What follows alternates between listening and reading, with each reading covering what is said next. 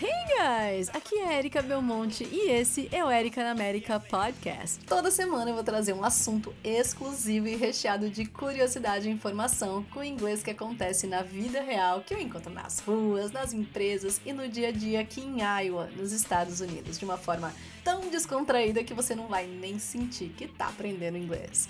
Não se esqueça de assinar o feed e acompanhar o Erika na América Podcast toda terça-feira nas principais plataformas de podcast. Bom, já entreguei aqui o tema de hoje com a música na introdução, né? Quem é que lembra dos Mamonas Assassinas aí? Caso você não tenha reparado na música, eu vou te dar mais uma dica. Money, money, money, must be funny in a rich man's world. Money! Quais são as formas de pagamentos mais comuns de uma forma geral? Quais são usadas aqui nos Estados Unidos? Existe boleto? Dá para parcelar uma compra em 12 vezes? Não precisa de senha para passar cartão? E mais, quais os nomes das notas e das moedas? Quais as diferenças, erros comuns e curiosidades de coisas que acontecem aqui na terra do tio Sam que você nunca imaginou que fosse assim? Acho que já deu para perceber que a pronúncia dessa palavra é money. Money, não é money, é money. Sim, aquela velha história, né, gente? No Brasil, em conversas em português, você vai falar como você quiser. Mas em uma conversa em inglês com um estrangeiro, a pronúncia correta é money. Money. Por exemplo, I have so much money. É como eu disse, tá? É só um exemplo. Se você me segue nas redes sociais, como no Instagram, Facebook, LinkedIn e YouTube, você já deve saber o que eu penso sobre traduzir as coisas. Sim, eu sei, a gente faz isso mesmo que a gente não queira, porque é natural traduzir quando a gente está aprendendo um novo idioma. Mas a minha dica aqui é: entenda o que aquilo quer dizer e não saia traduzindo, porque muitas vezes você pode errar feio. Vou dar um exemplo aqui dentro do nosso assunto, tá? Money, como eu acabei de falar, é dinheiro, certo? Acontece que cash também é dinheiro. Só que assim, se você chegar em uma loja e aí você só conhece a palavra money, que foi a palavra que você aprendeu. Então você chega lá na loja e pergunta se você pode pagar com money. Aí eles vão olhar pra sua cara e vão te responder com yes, bem educado, porque na verdade eles querem dizer: é meu amigo, a gente ainda não aceita balinha por aqui não. Você quer saber se eles aceitavam dinheiro em espécie, mas não foi o que você disse. A palavra money é usada para se referir a dinheiro de uma forma geral, como cartão de débito, cartão de crédito, cheque, dinheiro em espécie e assim por diante. Ou até para falar de dinheiro de uma forma geral, do tipo, a million dollars? Wow, that's a lot of money. Or how much money do you need? Agora vamos lá, let's break it down, porque tem bastante vocabulário a respeito disso. Primeira palavrinha que eu queria falar aqui, cash, é a palavra que você estava tentando usar na frase do you take cash, ou seja, você aceita dinheiro vivo mas dinheiro vivo, vamos combinar que a gente tem duas formas, né? A gente tem o papel e tem a moeda. Bom, vamos começar primeiro com o papel. Dinheiro em papel, a gente diz bill, bill. Então, uma nota de 5 dólares é a 5 dollar bill. Uma nota de 10 dólares, a 10 dollar bill. E só uma coisa, tá? Sempre no singular a palavra dollar antes de bill. Você pode falar I have 10 dollars, I have 15 dollars, mas quando você tá falando da nota de 10 dólares, você vai inverter. Então vai falar a 10 dollar bill. A 5 dollar bill não existe 5 dollars bill, mas sim 5 dollar bill, 10 dollar bill. Tá, mas aí onde é que a gente pega essas bills, essas notas? Você pode tirar dinheiro diretamente no ATM. ATM é o caixa eletrônico, tá? E a propósito, ATM, guys, só por curiosidade, significa Automated Teller Machine. In other words, it's a cash machine. É uma máquina de dinheiro.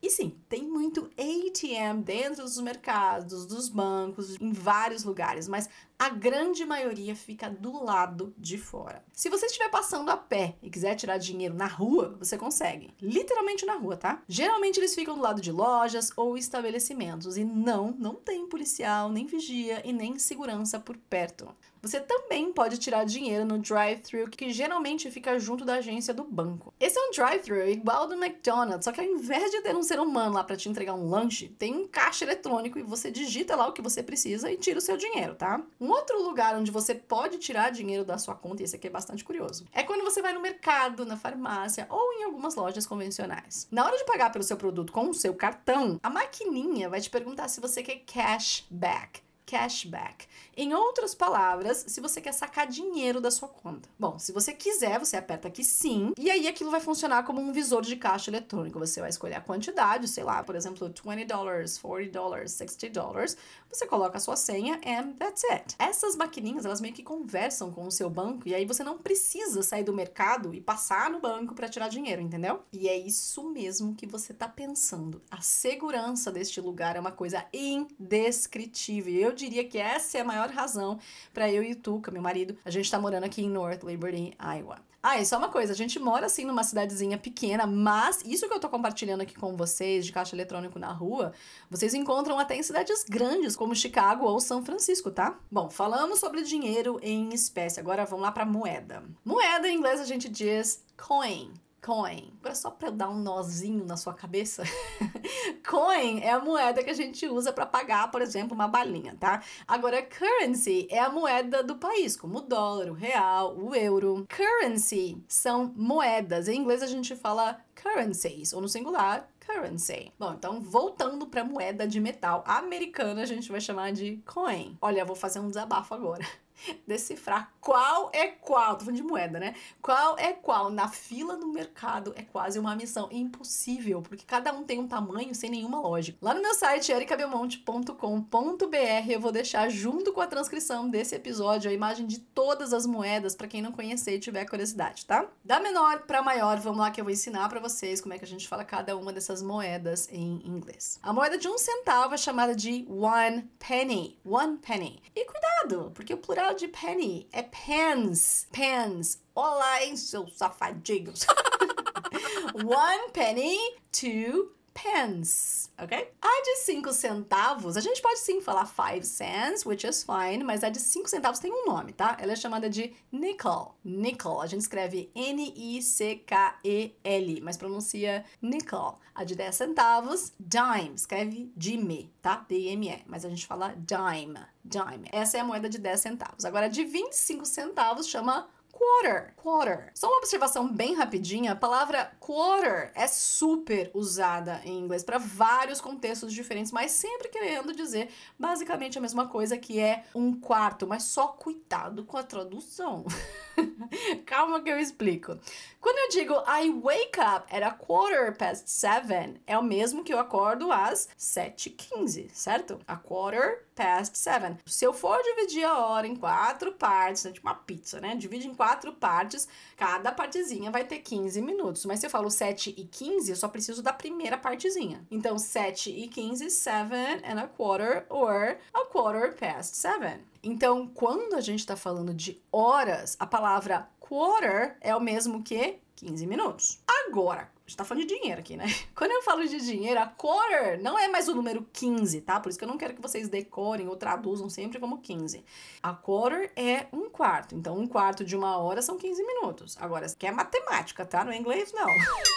se eu pegar um dólar e dividir em quatro partes, se a minha matemática não tá muito ruim, vai dar 25 centavos cada um dos pedacinhos, certo? Cada quarter vai ser 25 centavos. Então, 25 centavos também é chamado de quarter. E a pronúncia dessa palavra é bem interessante também. Quarter. A gente escreve quarter, mas no inglês americano, gente, aqui as dicas que eu tô dando para vocês é sempre no inglês americano, tá? Mas no inglês americano a gente fala quarter. Inclusive, aqui no Aldi, o Aldi é um mercado que tem aqui perto de casa.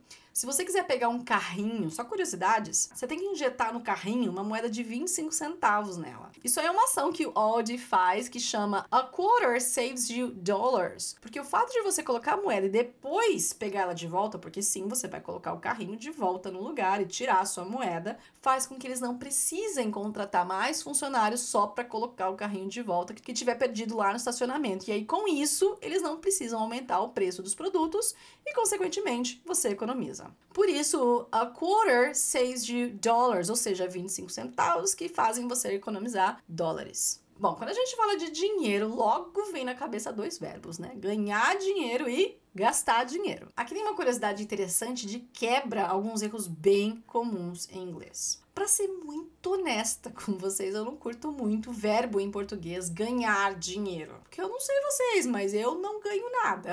eu tenho que trabalhar, tenho que ralar para poder ganhar o dinheiro. Se você já fala um pouquinho de inglês, já teve alguma experiência, algum contato com a língua, você já deve ter aprendido o verbo to win, que é ganhar, certo? Aí você chega todo feliz na sua entrevista de emprego, por exemplo, tá? E aí alguém te pergunta qual que é a sua pretensão salarial e você solta um I would like to win $5,000 per month. Cuidado! Até existe o verbo to win para se referir a dinheiro, mas nesse caso é uma herança, um prêmio, alguma coisa que você ganhou sem fazer nenhum esforço. Agora, o seu dinheirinho suado todo mês, o verbo que você deve usar é o to earn. Earn se escreve E-A-R-N, a gente pronuncia earn. For example, I'd like to earn $5,000 per month. Ou então, I'm not earning much money. Eu não tô ganhando muito dinheiro, não tô recebendo muito dinheiro em troca do meu trabalho. Got it? Então, earn money é ganhar dinheiro em troca do seu trabalho, geralmente para uma outra pessoa, uma empresa ou coisa do tipo. Existe também o verbo que vocês já devem ter ouvido falar, to make money. To make money, que é literalmente a ideia de você fazer dinheiro. É quando você faz um trabalho por conta, um serviço, alguma coisa, e você recebe por ele. Mas vamos lá, falando de inglês da vida real, tanto o verbo to earn money quanto to make money podem ser usados como sinônimos e aleatoriamente para significar ganhar dinheiro com o seu suor, com o seu trabalho e assim por diante. Bom, vamos em frente porque nós temos outras formas de pagamento em inglês e a primeira delas é o debit card. Debit debit card é seu cartão de débito, né? Na grande maioria das vezes, qualquer coisa que você queira comprar abaixo de mais ou menos uns 30 dólares com seu cartão de débito ou até com de crédito também, você não precisa colocar a sua senha. That's right. Isso é muito comum, principalmente quando você vai tomar um café, por exemplo, no Starbucks ou pegar um lanche no Jimmy John's. Uma outra forma que você pode pagar uma compra é com seu credit card credit card, que é o seu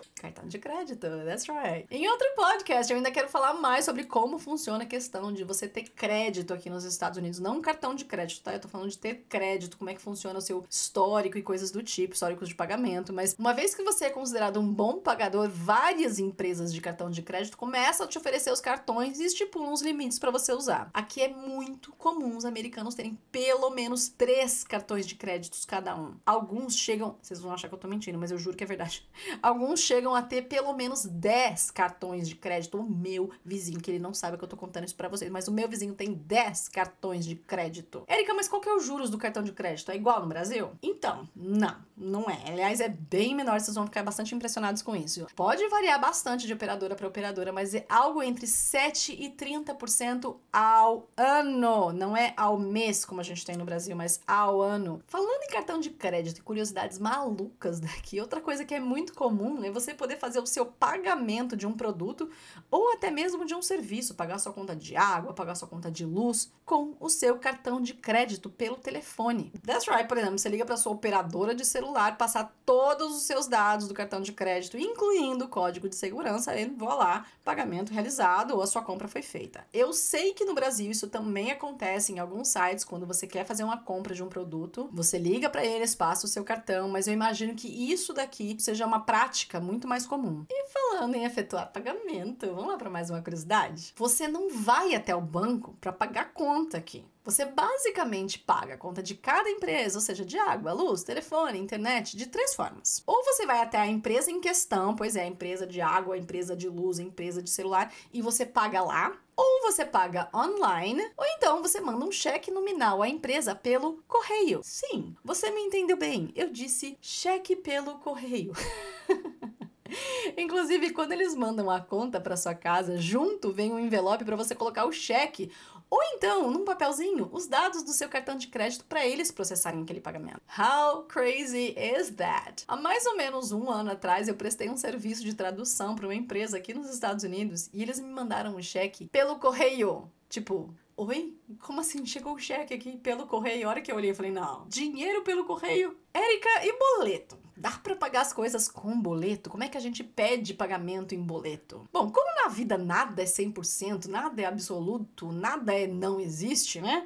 Eu fiz uma pesquisa e eu descobri que existem sim algumas lojas online, como por exemplo a Wish, que é uma loja bem famosa na internet, com muitos clientes brasileiros. Então é Claro que para você não perder a venda, a loja é muito esperta e muito inteligente, você se vira para vender mais. Então, essa loja Wish, por exemplo, você pode fazer compras e pagar com o boleto. Mas os americanos, as lojas aqui, mesmo grandes, de uma forma geral, elas não têm a menor ideia do que seja um boleto. Eles não sabem o que é esse papel, para que que serve. Mas, Erika, eu quero saber como é que é boleto em inglês. Vamos lá, eu vou te ensinar. Boleto a gente fala bank slip bank slap. Mas, de novo, esse conceito de boleto não existe por aqui. Então, nada de boletos e muito menos nada de pagar boleto nos bancos. Banco aqui, meus amores, não é para pagar conta, não, como é no Brasil, né?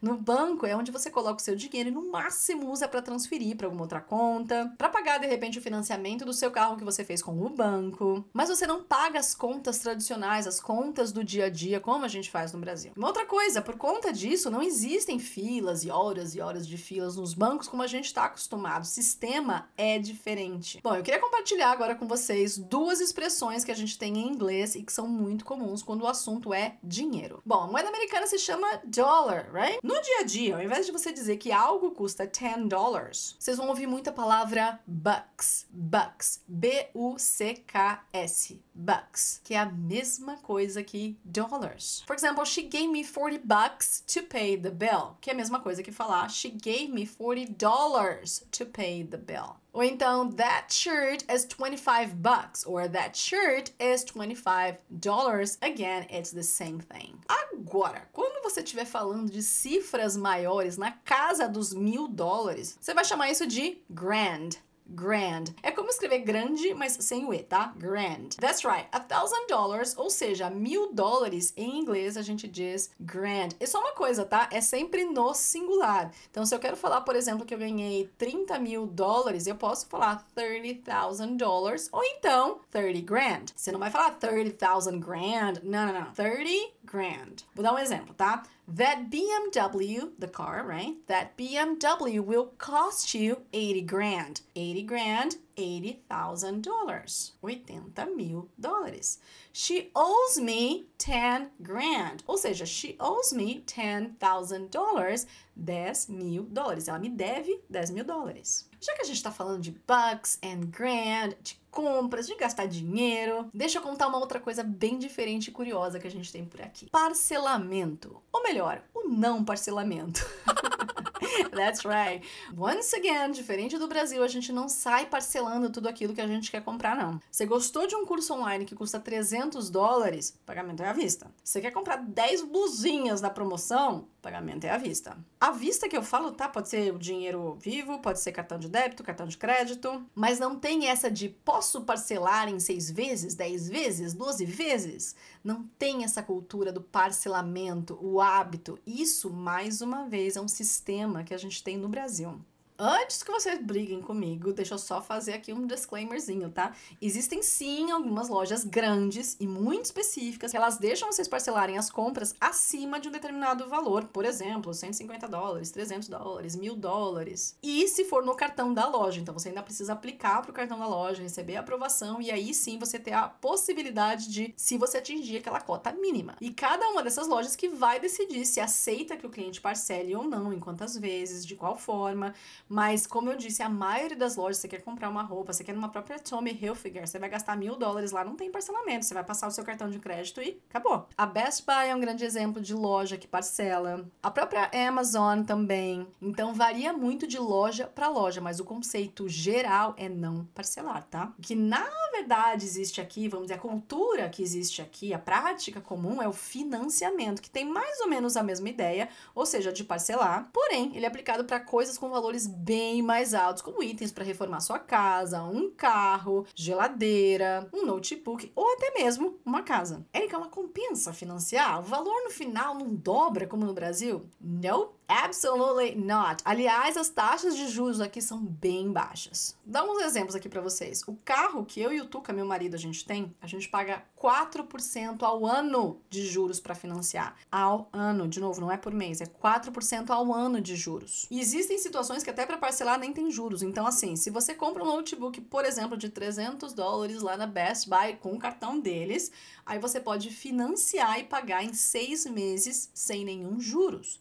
E não, o fato deles te possibilitarem de parcelar não quer dizer que se você quiser pagar à vista lá no cash, você vai pegar algum tipo de desconto, porque não vai. Eles não saem embutindo o valor do parcelamento para depois te dar o desconto à vista, tá? Essa prática também não acontece aqui. Agora, existem sim algumas lojas que, se você quiser financiar em mais meses ou o valor não for tão alto, não sei, vai incidir alguns juros e aí, como eu disse, vai variar bastante, certo? Hoje teve bastante assunto sobre dinheiro, eu quero saber se vocês gostaram. Nesse episódio teve muito vocabulário de inglês, então se você quiser pegar a transcrição com as palavras que eu utilizei aqui só para você não aprender errado, não escrever errado, vai estar disponível em ericabelmonte.com.br. No próximo episódio, a gente vai falar sobre business English. That's right, eu vou trazer algumas diversas palavras, verbos, expressões, enfim, que são usadas no dia a dia no mundo dos negócios e algumas curiosidades de coisas que acontecem aqui nas empresas que nem todo mundo sabe. Então não percam o próximo episódio já se inscrevam aqui no meu podcast. E se vocês gostam desse meu podcast, do Erika na América Podcast, eu tenho certeza que você vai amar conhecer os meus English Bites, que são como podcasts, porém 100% em inglês, que eu mesma gravo, escrevo e envio três vezes por semana no seu WhatsApp,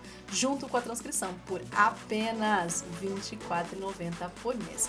Agora essas inscrições elas estão encerradas, mas em setembro eu vou abrir inscrições para uma nova turma, então não fica de fora. Já deixa o seu e-mail lá, englishbytes.com.br. Deixa seu e-mail que assim que eu abrir essa nova turma você vai ficar sabendo primeiro. Mas se você não quiser, não tiver interesse, no hard feelings. A gente continua amigo e as postagens gratuitas seguirão como sempre em todas as redes sociais. Thank you so much for listening to this episode. Take care of yourselves and see you in the next one. Bye.